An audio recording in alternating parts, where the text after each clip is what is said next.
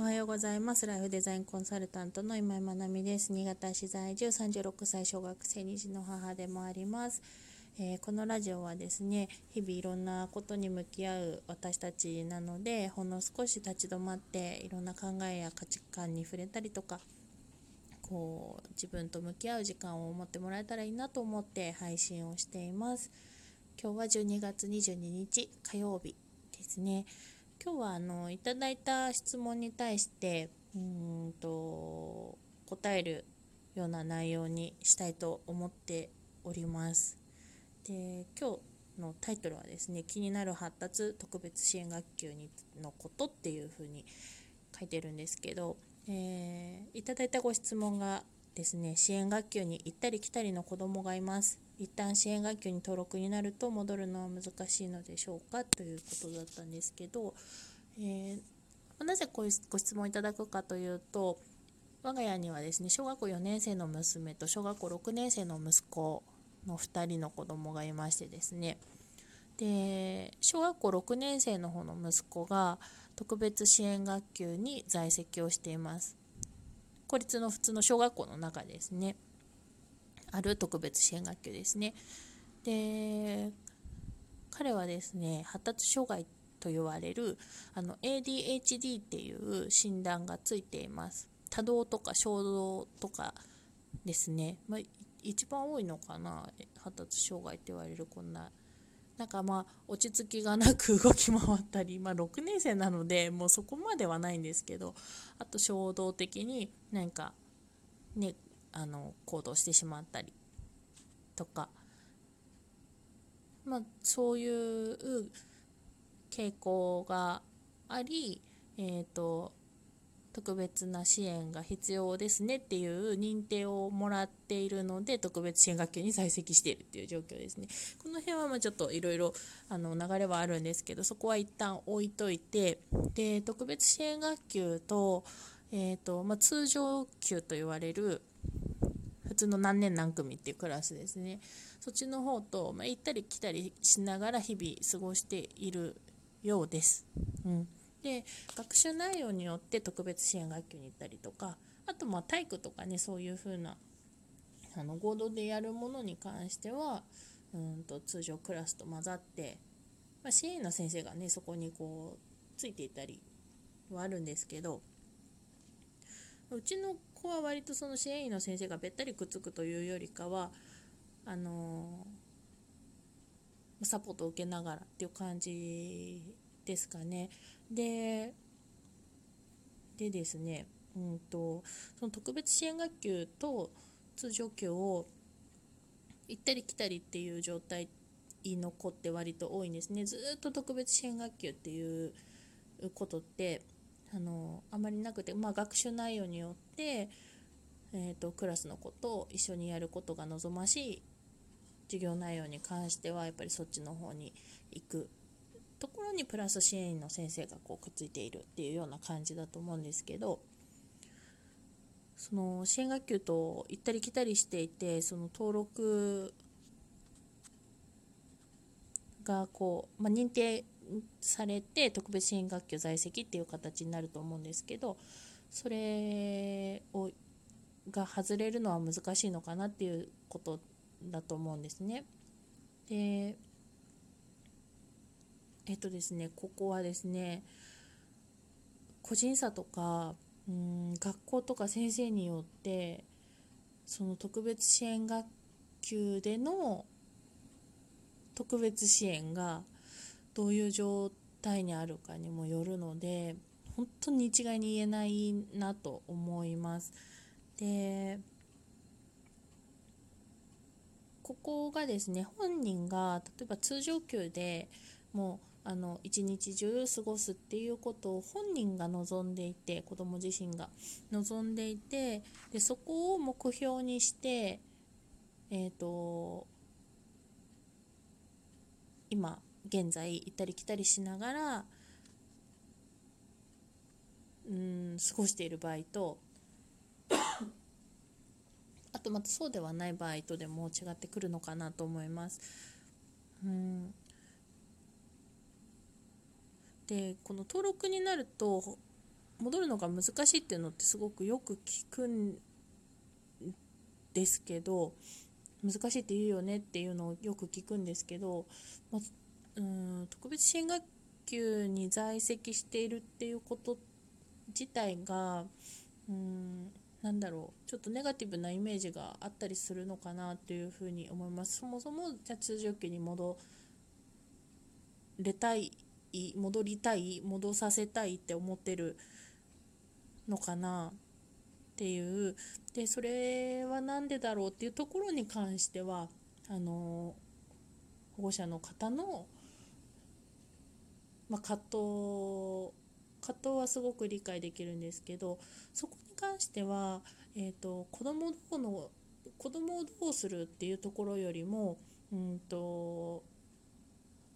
親自身がそこは自分のこととして向き合う方がいいと思っています。で、うんと、例えばすごく特別支援学級に対して自分自身がネガティブなイメージを持っていたりとかあとあのできればみんなと同じようにっ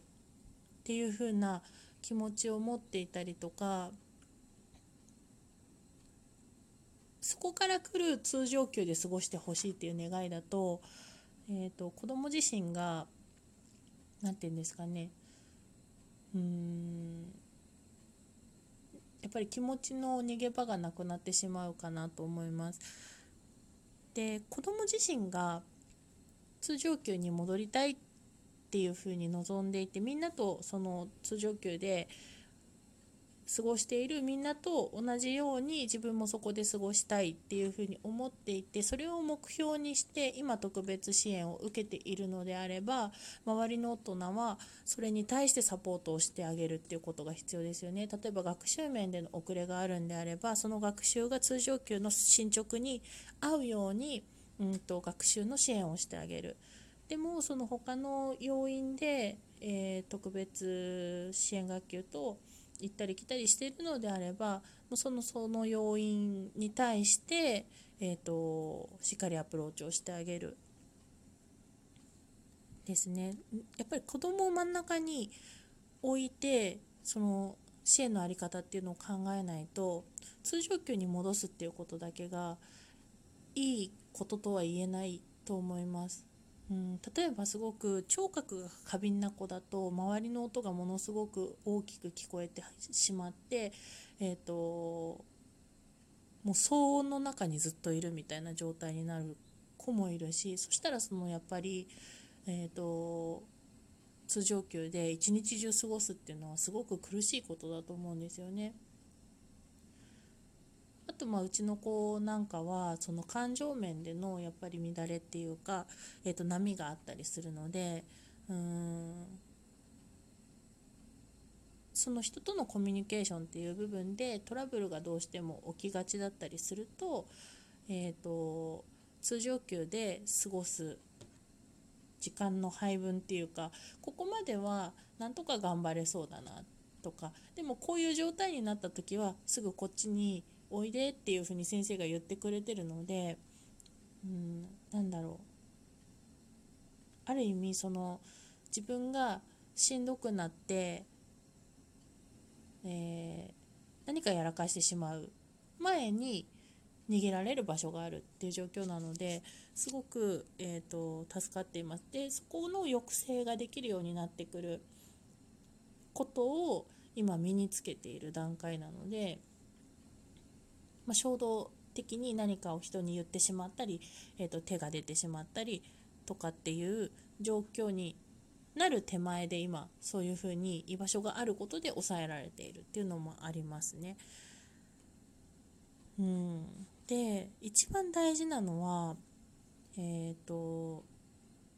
子供が子供自身が穏やかにそして健やかに過ごせる環境だと思うんですねで健やかにっていうのはもう心身ともにですね穏やかにもそうですけどうん自分自身と向き合うことができて自分の状態を知ることができてで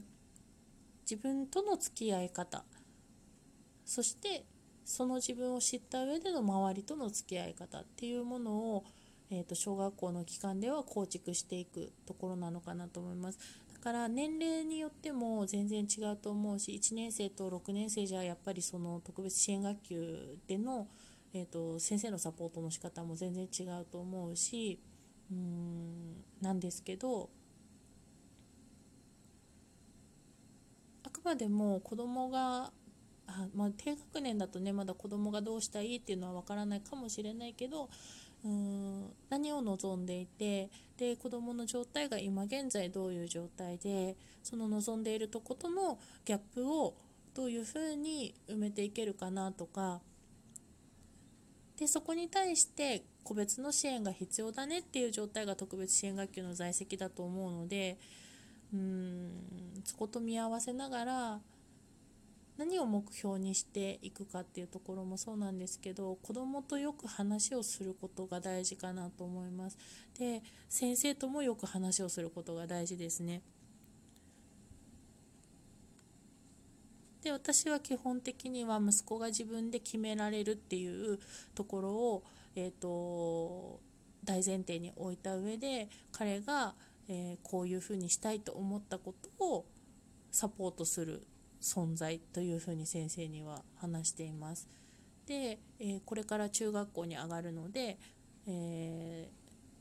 そこでどうしていきたいかっていう彼の話を聞きながら今先生とはじゃあこういうふうにしていこうかお母さんっていうふうに話をしています。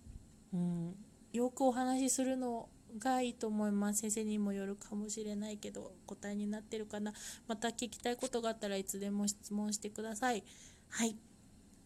それでは今日も素敵な一日となりますように。おしまい。